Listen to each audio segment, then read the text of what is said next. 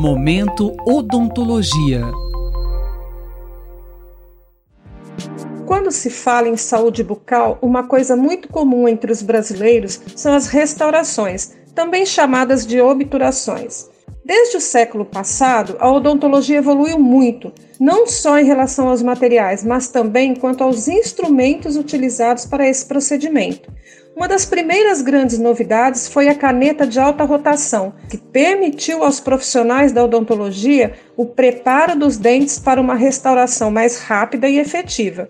Outros instrumentos também evoluíram e a odontologia ficou menos invasiva e isso levou à preservação de uma maior área do dente a ser restaurado.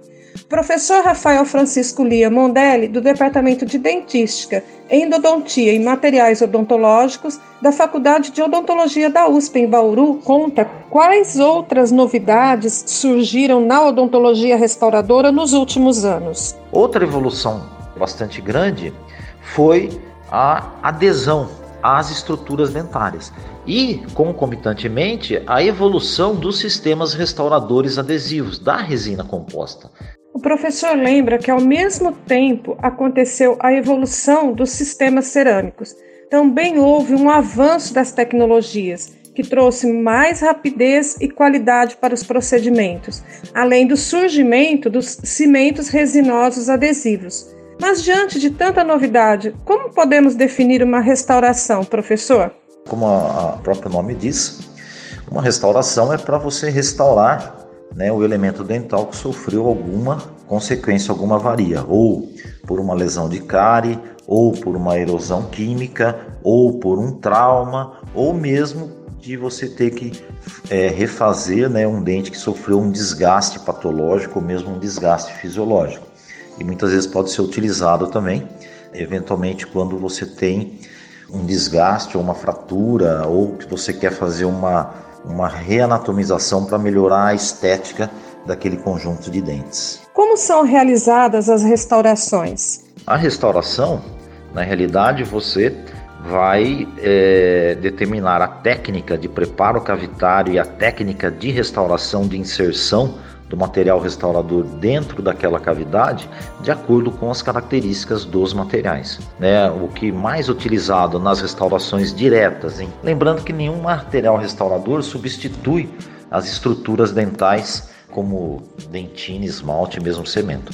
Da mesma forma né, que nós temos o, as estruturas dentais. Outro material que é utilizado de características diretas, mas não com tanta é, frequência, é o cimento de onômero de vidro, que é um outro material interessante, que ele tem adesão à estrutura dental e principalmente é, liberação de flúor, então às vezes ele pode ser utilizado como uma base cavitária, pode ser utilizado como material restaurador provisório, pode ser utilizado como material restaurador definitivo, dependendo da situação clínica que pode ser utilizado. E por último, que é bastante utilizado hoje, a gente teve um desenvolvimento bastante grande, são das restaurações indiretas, onde a gente tem uma utilização muito grande de restaurações puras da de porcelana, onde você não utiliza mais, é, a grande maioria você não utiliza mais a infraestrutura metálica, aonde se assemelha muito à característica de um vidro, né? É uma cerâmica, é um vidro e tem um comportamento bastante interessante. Professor, pode haver o uso de mais de um material numa restauração? Em uma restauração direta ou indireta, você usa uma associação de materiais para que a gente consiga o êxito, né, em termos de você ter retenção, estabilidade e selamento marginal, para que você não tenha aí o comprometimento de ter uma infiltração ao longo do tempo e uma reincidência de cárie e consequentemente ter que fazer novamente essas restaurações, né, podendo ter o risco aí de ter uma perda maior da estrutura dental e um maior grau de comprometimento daquele elemento dental. E as crianças podem receber restauração? Com certeza, é extremamente importante que a gente tenha um controle da doença cárie na cavidade das crianças, então orientando de tal sorte a você ter uma higienização adequada, você ter um, um baixo risco né, à doença cárie daqueles pacientes, para eventualmente você estar tá evitando a instalação de uma lesão de cárie por meio da desmineralização das estruturas dentais que são determinadas pelos ácidos excretados dos micro-organismos presentes na cavidade oral quando ele se multiplica através que tem o substrato, ele vai excretar ácido, esse pH ácido que é responsável pela desmineralização.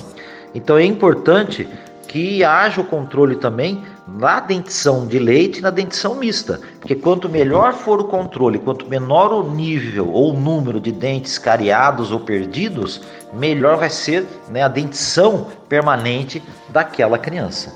Mondelli completa lembrando que pode haver o selamento dos dentes posteriores da criança, ou seja, o revestimento fino dos dentes do fundo com resina. Mas o tempo de duração das restaurações em geral, qual é, professor? Geralmente, todos os materiais que a gente vai utilizar para fazer as restaurações, tanto restaurações diretas como as restaurações indiretas, eles têm um tempo de vida útil. E isso varia da característica do material, da habilidade do operador, das propriedades desse material restaurador, do tamanho da cavidade, ou seja, menor a extensão, melhor o comportamento dos materiais restauradores. Agora, com certeza, é, se a gente fizer uma comparação entre as restaurações de resina composta com as restaurações de porcelana, a gente pode falar que a resina composta é uma restauração permanente, mas tem um tempo de vida útil menor do que uma restauração de porcelana. Então, às vezes, uma restauração bem feita, bem polida de resina composta, dependendo da área, da região, da extensão da cavidade, às vezes ela pode perdurar 4 anos, 5 anos, 10 anos, às vezes até mais. Então depende muito né, de como foi realizada essa restauração, quais foram os cuidados, as técnicas, que, a técnica restauradora que foi utilizada. O professor alerta para o volume de atendimento exigido do dentista nos planos de saúde odontológicos, o que torna impossível que se faça uma odontologia adequada. E nessas situações, a vida útil da restauração diminui consideravelmente. A gente tem casos na clínica, às vezes depois de seis meses, oito meses, você tem que substituir a restauração porque a técnica foi inadequada, materiais que foram manipulados de forma inadequada ou que não apresentam materiais de baixa qualidade e tudo isso daí influencia na longevidade.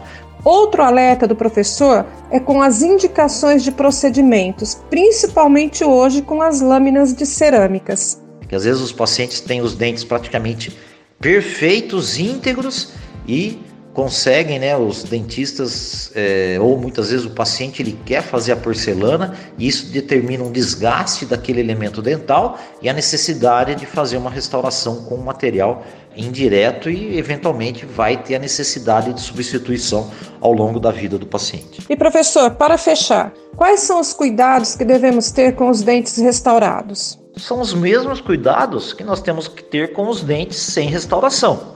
Ou seja, mantendo a restauração e os dentes livre da placa bacteriana, do biofilme, então uma higienização adequada, uso correto do fio dental, técnica de escovação, creme dental, né, para você deixar né, a cavidade oral com a menor quantidade de biofilme, de micro-organismos, e isso vai colaborar para que você tenha um tempo maior de vida útil dessa restauração na cavidade oral. Então, quanto melhor a higienização da cavidade oral, melhor o comportamento né, das suas restaurações nesse ambiente bucal que é extremamente agressivo. Então, por isso, esses cuidados são muito importantes, tanto para os dentes restaurados, como também para os dentes que não têm restauração, para que você mantenha a saúde bucal por meio da higienização adequada da, da sua cavidade oral acabamos mais uma edição do Momento Odontologia. Essa semana, o professor Rafael Francisco Lia Mondelli, da Faculdade de Odontologia da USP em Bauru, contou as novidades da odontologia para as restaurações dentárias e os cuidados que temos que ter com esses procedimentos. Rosimeire Talamone para a Rádio USP. Momento Odontologia.